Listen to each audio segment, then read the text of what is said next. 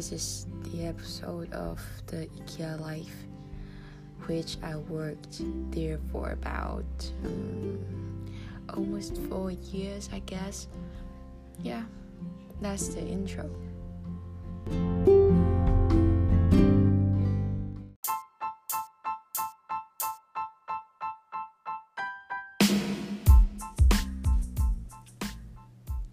Hi，大家。今天呢要跟你们分享的事情是有关于我们 IKEA 在做的事情。大家应该对于 IKEA 熟悉的，或许是肉丸，或许是家具，又或许是瑞典，又或许是 IKEA 到底要怎么发音，是 IKEA 还是 IKEA？Anyway，那些都不是重点。我今天想要跟大家分享的是，我们 IKEA 正在为这个地球做出许多改变。我们也承诺了，在二零二零之后，就是要慢慢的减少，或是甚至不制造塑料、一次性塑料的产品，并在二零三零年之后，都是使用再生材质的塑料去制造我们的一些产品，好比水瓶啊、塑胶的。水平，又或是玉米制成做出来的儿童餐具，那那些东西基本上都是可以被土壤分解的。所以在这么有影响力的企业之下，我觉得非常荣幸能在这边工作。毕竟我也是一个非常环保意识非常强烈的一个小女生。那前阵子呢，我们公司有办了一个活动，就是净滩。净滩顾名思义是要把海滩清干净。那这整趟下来，我觉得感触最深的，其实就是我们其实是在做非常后端的处理。毕竟那些垃圾我们已经制造出来，也是也经过一些不当的处理之后，才会流到海洋里面。那在海洋里面呢，又因为被就是涨潮啊，或是退潮，所以它就被冲上岸来，所以有源源不绝的垃圾一直被冲回来岸上，等我们去捡，等我们去清理。我们现在能做的事情，其实就是减少垃圾，亦或是去做非常后端的净滩。那这些方式其实都是要慢慢的去做改变。所谓的斩草除根，净滩只是最下下策。我们总说要做环保，那其实你在生日常生活中，其实有很多事情，很多时候都可以做。好比，你就带了你的一个水壶去装水，克制自己不要买手摇饮料，不要买罐装的瓶装水或是瓶装饮料。亦或是不要拿塑胶袋。当那个店家非常热情的想要帮你装进那个塑胶袋，你只会用一次塑胶袋之后，你要勇敢的跟他说：“不用，我不用那个塑胶袋，谢谢。”其实这个动作需要一点勇气，需要一点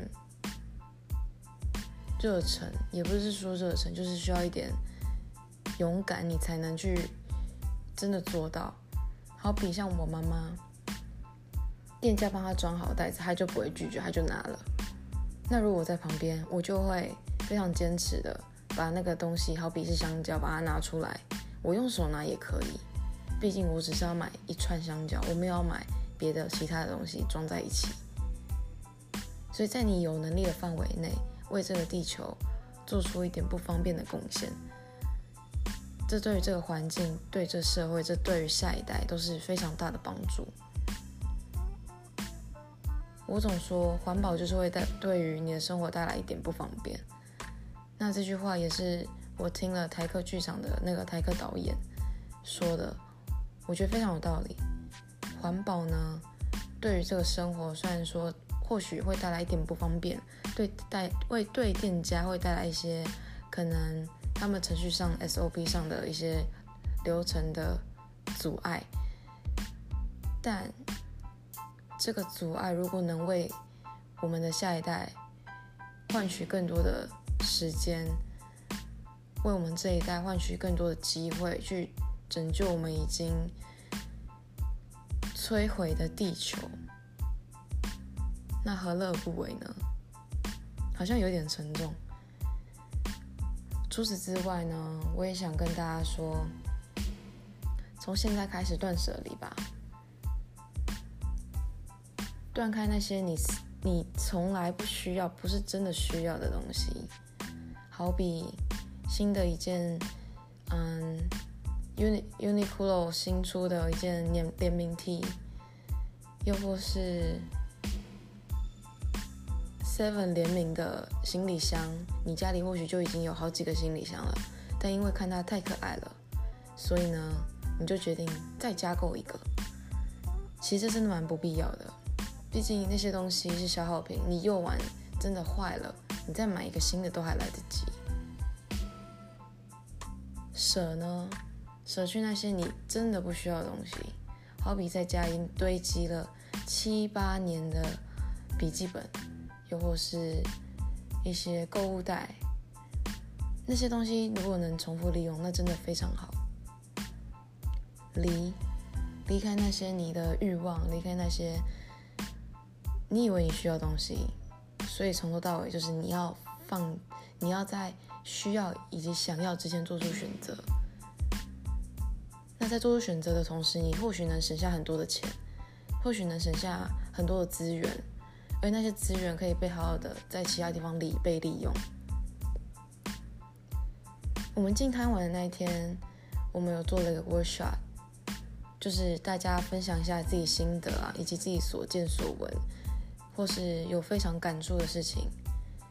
那我们的有有一些是从国外来的 manager，这些经理，他们是外国人，那他们也就是有来参加进摊的活动。